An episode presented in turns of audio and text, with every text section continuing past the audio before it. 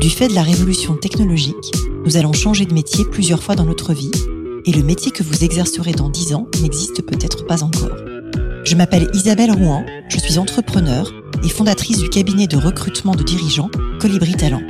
Tous les jours, j'accompagne des femmes, des hommes et des entreprises qui se transforment et qui transforment leur métier. Avec ce podcast des métiers du futur, je vous propose de rencontrer des dirigeants, des entrepreneurs, des chercheurs, bref, des personnes inspirantes qui vont partager avec vous leur parcours et leur vision du futur de leur métier. Bonjour à toutes et tous et bienvenue dans le podcast Les métiers du futur. Aujourd'hui, je reçois Anna Escande. Anna, vous êtes la DRH de Tom et Josette. Tom et Josette, c'est un réseau de micro-crèches intergénérationnelles qui sont implantées dans des EHPAD. Vos crèches sont au cœur des lieux de vie de nos aînés avec un projet pédagogique. L'épisode d'aujourd'hui est donc consacré au futur des métiers de la petite enfance et plus largement au futur des métiers du soin. Bonjour Anna. Bonjour Isabelle. Bah, bienvenue au micro du podcast. Je suis ravie de vous recevoir aujourd'hui. Et pour commencer, j'aimerais comprendre un peu votre parcours et ce qui vous a amené euh, à devenir DRH d'une entreprise comme Tom et Josette? J'adore le nom d'ailleurs, Tom et Josette. Il vient d'où? Le nom, il vient du petit frère de Pauline, une des cofondatrices, et la meilleure amie de la grand-mère d'Astrid qu'elle a rencontrée en maison de retraite. Et c'est au moment où elles ont eu l'idée de créer Tom et Josette. Donc il y a un vrai Tom et il y a une vraie Josette. Il y a un vrai Tom et une vraie Josette. Et dans une de nos crèches, il y a une Josette résidente et un petit Tom à la crèche. C'est génial comme histoire. Donc du coup, j'en reviens à nos moutons et à ma première question. Yes. C'est quoi votre parcours? Mon parcours, il est assez atypique. Moi, à la base, euh, je viens d'un milieu, le milieu du sport. D'accord. Euh, donc, je suis sportive de haut niveau depuis euh, très jeune. Quelle discipline? Le volleyball. Waouh Et euh, j'ai construit mon parcours avec un triple projet sportif, étudiant et professionnel où euh, mes études et mon travail étaient aménagés pour que je puisse faire du sport. Et c'est là où j'ai rencontré les ressources humaines en alternance pour mon école de commerce et où du coup j'ai mené de front pendant six ans euh, de l'alternance en RH, du sport et des études de commerce. Génial. Mm. Et du coup, c'est quoi exactement Thomas et Josette? On a bien compris que vous en êtes DRH, mais qu'est-ce que ça fait? Comme entité C'est quoi une micro-crèche? Pourquoi est-ce qu'on met des micro-crèches dans des EHPAD? Alors, les micro-crèches, c'est des petites crèches qui accueillent 12 enfants, encadrés par quatre professionnels de la petite enfance. Et c'est une structure assez adaptée pour venir s'implanter dans les maisons de retraite, EHPAD, résidences seniors, toute structure qui accueille des personnes âgées. C'est une petite structure à taille humaine et qui va prendre vraiment soin de l'enfant et euh, des professionnels qui les accompagnent. Et pourquoi cette idée de les mettre dans des EHPAD? Parce qu'il y a de la place Parce que enfin, j'imagine qu'il y a autre chose derrière. Je vous titille un peu. mais- Évidemment. En fait, le grand projet de Tom et Josette, c'est de créer des lieux de vie dans lesquels les générations se rencontrent. Dans nos sociétés euh, modernes, on a un peu cloisonné les endroits dans lesquels les générations évoluent, notamment en créant des maisons de retraite, mais aussi des crèches. On essaye de faire revivre quelque chose qui existait avant, c'est-à-dire que les aînés prennent soin des tout petits et inversement, les tout petits donnent de la joie aux plus âgés. Et du coup, comment se structure Tom et Josette aujourd'hui? Vous avez combien de micro-crèches? Elles sont où? Comment ça marche? Aujourd'hui, on a 11 crèches un peu partout en France et un siège social qui est un camp de base mais qui fait partie d'une équipe comme une autre qui est au service des crèches. On a des projets de développement évidemment, une dizaine d'ouvertures cette année prévues pour essayer de faire connaître l'intergénérationnel à un maximum de personnes. Donc de petits hommes, de Josette mais aussi de professionnels de la petite enfance. Oui, parce que du coup, vous adressez les trois cibles, du coup, les enfants, enfin, et surtout leurs parents. Mhm. parce que c'est pas eux qui choisissent de s'inscrire à la crèche, j'imagine. A priori, ils sont un peu jeunes. Les directions de maisons de retraite et euh, effectivement les euh, professionnels de la petite enfance, c'est quoi? C'est puricultrice, c'est puric... C'est des métiers très euh, sectorisés. Hein. Les métiers du prendre soin dans la petite enfance, ce sont des infirmières de puriculture, des auxiliaires de puriculture, des CAP petite enfance, des éducatrices de jeunes enfants. Donc c'est des diplômes dédiés à la petite enfance où dans leurs études, elles viennent prendre racine dans les métiers du prendre soin. Donc en fait, il y a des racines communes dans les études avec des professionnels qui vont prendre soin des personnes âgées, comme des aides-soignantes, des auxiliaires de vie, etc. Et c'est quoi aujourd'hui euh, votre vision de ces métiers-là, la petite enfance? Je vous entends dire elle, et c'est vrai que je me disais à un moment, mais en fait, c'est quoi le masculin de puricultrice Est-ce que même le mot existe? Donc j'imagine que c'est des métiers très féminisés. Mais Ouais. comment est-ce que vous les percevez? Comment est-ce qu'ils sont perçus? C'est quoi la trajectoire? Eh ben, malheureusement, ce sont des métiers aujourd'hui qui sont très peu valorisés, mal rémunérés, peu considérés par la société dans son ensemble. Alors, on fait pas de généralité évidemment, mais ce sont des métiers pénibles. Pourtant, c'est des métiers complètement essentiels et qui ne tendent pas à disparaître. Ah bah on manque de gens pour s'occuper de nos enfants, on manque de gens pour s'occuper de nos aînés, on manque de gens pour s'occuper des clients quand on est dans une boîte. Hein. D'une Mmh, manière générale, euh, les métiers du soin, il y a un vrai trou dans la raquette. Il y a un vrai trou dans la raquette et euh, aujourd'hui, par exemple, il manque 300 000 places en crèche. Il manque également 10 000 professionnels de la petite enfance pour les structures qui sont déjà ouvertes. C'est énorme. C'est énorme et ce sont des métiers qui sont devenus très peu attractifs alors que on en a besoin de plus en plus. Et comment vous, vous faites pour justement les recruter et les rendre attractifs? Est-ce qu'il y a une recette magique? Comment vous y prenez? Ah bah alors là, c'est tout le travail justement de Tom et Josette. On a vraiment à cœur de revaloriser ces métiers-là et de les remettre au cœur de la mission qu'elles ont. Alors je vais souvent dire elles parce que chez nous, nous n'avons que des femmes. Mais ces métiers s'adressent à toutes et tous. Exactement. Et évidemment que la profession est ouverte aux hommes et au contraire, elle pourrait n'en être qu'enrichie. Il n'y a pas de recette magique, c'est remettre de l'humanité dès le démarrage, c'est-à-dire dès le processus de recrutement. Euh, c'est valoriser les métiers au quotidien et redonner du sens à leur pratique. Aujourd'hui, on a des métiers qui se sont beaucoup segmentés dans Ouais. le cœur de métier et où du coup on va vraiment demander des tâches très précises aux professionnels de la petite enfance à faire en fonction de leur diplôme. D'accord. C'est assez déshumanisant. On parle de taux d'encadrement, on parle de diplômés et de non diplômés, on parle de taux d'encadrement. Parce que c'est normé juridiquement, en fait, c'est ça. C'est très normé, c'est bien normal parce que ces professionnels-là ont la responsabilité d'être très fragiles. Mais le marché et les grosses structures ont appauvri le sens de ces métiers-là. En les segmentant beaucoup, on a beaucoup d'histoires assez tristes où parce qu'on n'a pas le bon diplôme euh, en structure, on n'a pas le droit de parler aux parents, par exemple, ou euh, des choses comme ça qui sont assez inhumaines dans un métier où l'humanité est la première des qualités attendues. Et aujourd'hui, justement, comment vous faites pour remettre de l'humanité euh, dès le processus de recrutement? Comment vous y prenez? Le processus de recrutement, c'est déjà valoriser les candidats qui candidatent, être sympathique, répondre à tout le monde, faire des entretiens dans lesquels on leur pose vraiment des questions sur leur parcours, sur leur cœur de métier, sur leur savoir-faire, et où on va prendre le temps de les écouter et on va prendre le temps de leur répondre si elles sont pas prises et pourquoi. Euh, on va expliquer, on va donner un process clair où tout le monde sait dans quoi il s'embarque. Voilà, il y a pas mal de choses très concrètes qu'on a mis en place sur le process, mais également, et ça c'est vraiment quelque chose qui nous tient à cœur et qui est une innovation organisationnelle chez Tom et Josette, c'est que dans nos équipes chez nous, ce sont les professionnels de la petite enfance qui s'occupent en partie du recrutement. D'accord.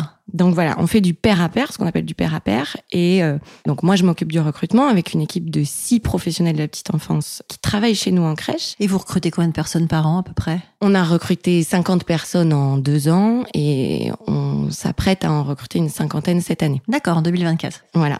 Donc, il faut savoir que dans ces métiers pénuriques, le fait qu'on ait un projet innovant, on a beaucoup de candidatures. Pour quatre postes, on a 150, 200 candidatures. C'est énorme. Ouais. Et qui viennent comment, du coup? C'est que du digital? Euh, Comment vous communiquez? Que par le digital. Pas mal de bouche à oreille, parce que aussi dans les métiers de la petite enfance, dans les villes dans lesquelles on s'implante, les pros se connaissent entre elles, euh, les crèches ont des réputations pour les pros, et donc euh, bah voilà, on se fait connaître, euh, mais majoritairement sur les réseaux sociaux. D'accord. Et justement, le plan de déploiement, il est fait comment? Comment vous choisissez les villes ou les maisons de retraite dans lesquelles vous allez aller Le plan de développement, il est, on essaye de s'implanter aujourd'hui autour de structures qu'on a déjà ouvertes. D'accord Comme ça, ça facilite un peu euh, notre organisation et puis ça va surtout créer du lien entre les équipes de nos crèches, comme elles seront pas loin. Et puis après, évidemment, avec des gestionnaires de maisons de retraite qui ont à cœur d'implanter notre projet. Donc c'est auprès d'eux que vous vendez le projet au départ quand vous faites vous les Exactement. démarcher en fait en allant les voir un par un ou euh, Ouais, c'est ça. On a Mathieu qui s'occupe de ça chez nous et qui euh, prend son téléphone et appelle euh, les directeurs d'EHPAD, de maisons de retraite et leur propose ce projet-là. On a aussi des demandes entrantes, évidemment, de personnes qui entendent parler de nous et qui ont envie de mener à bien ce projet. Et alors c'est quoi les particularités d'une crèche intergénérationnelle? Comment ça se passe concrètement? C'est quoi votre projet pédagogique? Alors, Si euh, demain je suis Josette, je serai plus jamais Tom. mais si demain je suis Josette, je vais avoir quoi comme expérience?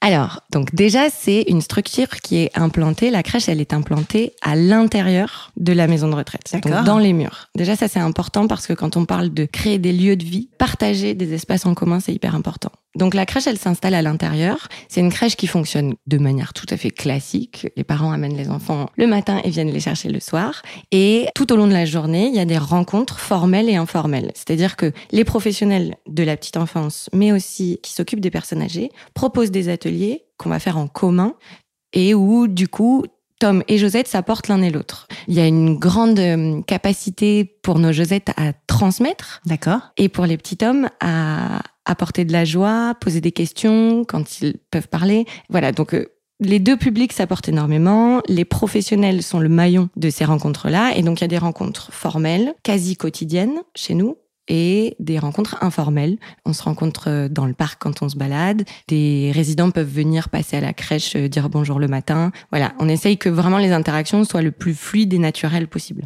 Et ça se passe comment en fait pour mettre une crèche dans un EHPAD? Il y a des normes, il y a des lieux de vie? Enfin, vous poussez les murs. Enfin, c'est. Et ben parfois ils ont des espaces qui sont pas utilisés. D'accord. Euh, une micro crèche, c'est aussi ça l'intérêt, c'est qu'elle est pas très grande. On a besoin juste de 120 mètres carrés pour s'implanter. D'accord. Oui, donc c'est pas grand. Voilà. Donc un espace qui est peu occupé. On a aussi du modulaire. On peut s'installer dans les parcs avec des structures en bois. Et euh, également, parfois, certains responsables de ces maisons-là vont faire de la place justement parce que le projet a du sens et leur apportera beaucoup sur tout un tas de choses pour lesquelles je peux développer. Mais, mais oui, surtout développer. C'est quoi le retour d'expérience au bout de quatre ans en fait de Tom et Josette? Il y en a plein. Si je devais parler plutôt du côté euh, maison de retraite, je dirais que les structures dans lesquelles on s'implante vont ressentir moins de turnover de leurs équipes parce qu'il y a un projet qui englobe ces deux structures et qui va donner du sens aussi aux professionnels qui s'occupent des personnes âgées. D'accord. Par exemple, encore une fois à Albi, quand on a ouvert, c'était une résidence senior qui s'est ouverte en même temps que la crèche et la directrice, qui mettait normalement entre 6 et 8 mois pour recruter son équipe, n'en a mis que deux parce qu'il y avait le projet intergénérationnel avec la crèche. D'accord, ah oui, c'est super intéressant. C'est super intéressant euh, parce qu'on sait que le monde du grand âge souffre justement de manque de personnel, turnover important. J'ai fait un épisode là-dessus avec Myriam El Khomri qui avait fait un rapport passionnant auprès de Agnès Buzyn à l'époque où Agnès mhm. Buzyn était ministre de la Santé. Et les chiffres étaient qu'en 2024, il manque 240 000 professionnels de santé euh, pour les métiers du grand âge, donc euh, aides-soignants, aides-soignantes particulièrement et auxiliaires de, auxiliaires de vie à domicile. Mhm. Donc c'est un peu le constat qu'on avait aussi sur les métiers de la petite enfance, des métiers où il y a un taux d'accidentologie du travail qui sont très compliqués, mhm. du temps partiel subi, des métiers pas très considérés, assez mal mhm. rémunérés, mhm. des enjeux de formation colossaux et c'est vrai que c'est extrêmement complexe. Donc, euh. Ouais, très complexe parce qu'il y a un métier qui est peu attractif alors qu'il devrait l'être. Et euh, je pense euh, à nous, entrepreneurs, justement, dans ces filiales-là, de réinventer les métiers de leur réapporter du sens. Mais c'est pour ça que je vous ai invité, en fait. c'est un peu le thème du podcast. Bien fait. bien fait. Et en fait, c'est des cercles vicieux parce que quand euh, on a des métiers pénibles et que on est dans des conditions de travail pas très confortables, on va avoir pas mal d'absentéisme. Donc ceux qui restent vont faire le travail des autres et du coup rentrer dans des conditions de travail euh, presque maltraitantes à certains endroits, euh, notamment dans les maisons de retraite. C'est quoi le modèle économique de Tom et Josette? Le modèle économique de Tom et Josette, c'est un modèle économique d'une crèche classique. Le chiffre d'affaires, il se fait avec euh, le prix que payent les parents et les entreprises pour réserver les places en crèche. Et ensuite, euh, nous, les dépenses, ce sont d'abord les salaires, puis ensuite euh, l'investissement dans le matériel pédagogique, les consommables. Et nous, on a particulièrement à cœur de créer beaucoup de liens entre nos structures, entre nos crèches, de faire en sorte que nos pros, elles puissent se déplacer, aller voir ce qui se passe ailleurs, de les former. Donc, on a pas mal d'investissement là-dedans. Super intéressant. Et aujourd'hui, qu'est-ce que vous voyez sur le futur des métiers de la petite enfance Une fois qu'on a fait ce constat un peu mhm. compliqué de la situation aujourd'hui, mhm. vers quoi, vers quoi on va dans une vision optimiste, celle que j'ai, c'est que les gestionnaires de crèches, qu'elles soient plutôt grandes ou petites, remettent du sens dans les métiers revalorisent ces professionnels qui ont des talents fous et qui mettent toute leur énergie et leur cœur tous les jours à prendre soin des enfants des autres et je suis sûre que de toute façon, le modèle tel qu'il est vécu aujourd'hui, il n'est pas soutenable sur le long terme. Donc il va falloir de l'innovation en termes d'organisation. Pour moi, il va falloir, et c'est ce qu'on fait nous, mettre les professionnels de la petite enfance dans les projets globaux des crèches. C'est-à-dire, elles ne sont pas que là pour prendre soin des enfants, elles sont là pour participer à toute la vie de la crèche. Et c'est ce qu'on fait chez nous. On a des pros. comment ça se passe du coup? Il y a quelqu'un qui dirige chaque micro-crèche ou mhm. c'est centralisé? Comment c'est fichu? Eh ben alors, on essaye d'être l'organisation la plus horizontale possible. D'accord. Donc il n'y a pas un manager pour quatre. Euh, pour quatre... Euh, il y, a un manager pour trois autres euh, pilotes et copilotes chez nous. Elle fait office de directrice. D'accord mais dans un management très horizontal. C'est-à-dire que c'est vraiment une équipe de quatre. On a besoin de ces quatre pros et qu'elles soient toutes investies, responsabilisées, autonomisées, valorisées de la même manière. Et c'est toujours quatre pour 12 enfants et 120 mètres carrés. Ça, pour le coup, c'est vraiment le modèle qui est le plus facile à déployer, en fait. Oui, en fait, bah, il est même un peu mieux que ce qui devrait se faire normalement sur les taux d'encadrement. Normalement, c'est 3,5, donc non ta cadre. Il n'y a, pas, de demi-humain. et ces contrats dont vous parliez euh, assez précaires de mi-temps, oui, c'est quatre professionnels pour 12 enfants. C'est un modèle assez confortable. D'accord. Et c'est que des temps pleins du coup Que des temps pleins, que des CDI. Et c'est des CDI et c'est vous qui les employez, ils sont salariés de Tom et Josette. Exactement. D'accord, super intéressant. Est-ce que vous avez des conseils à donner pour les gens qui ont envie de se lancer dans ces métiers de la petite enfance, que ce soit des gens qui soient actuellement en formation ou des gens qui sont en reconversion? Et d'ailleurs, est-ce qu'il y a des reconversions dans les métiers de la petite enfance? Ouais, il y, en, a, pas mal. Il y en a pas mal. Il y en a pas mal à la recherche de sens, majoritairement féminin, de reconversion en tout cas.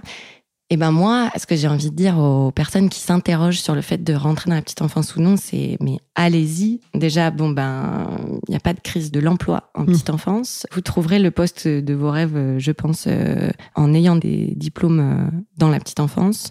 Deuxièmement, c'est tellement important pour l'avenir de l'humanité de s'occuper des 0-3 ans. C'est-à-dire qu'on sait que cognitivement, il se passe tellement de choses à cet âge-là qu'on est en train de préparer les générations futures à un plus beau monde, euh, plus empathique notamment en faisant de l'intergénérationnel, mais euh, avec plus de liens, euh, plus de sens, etc.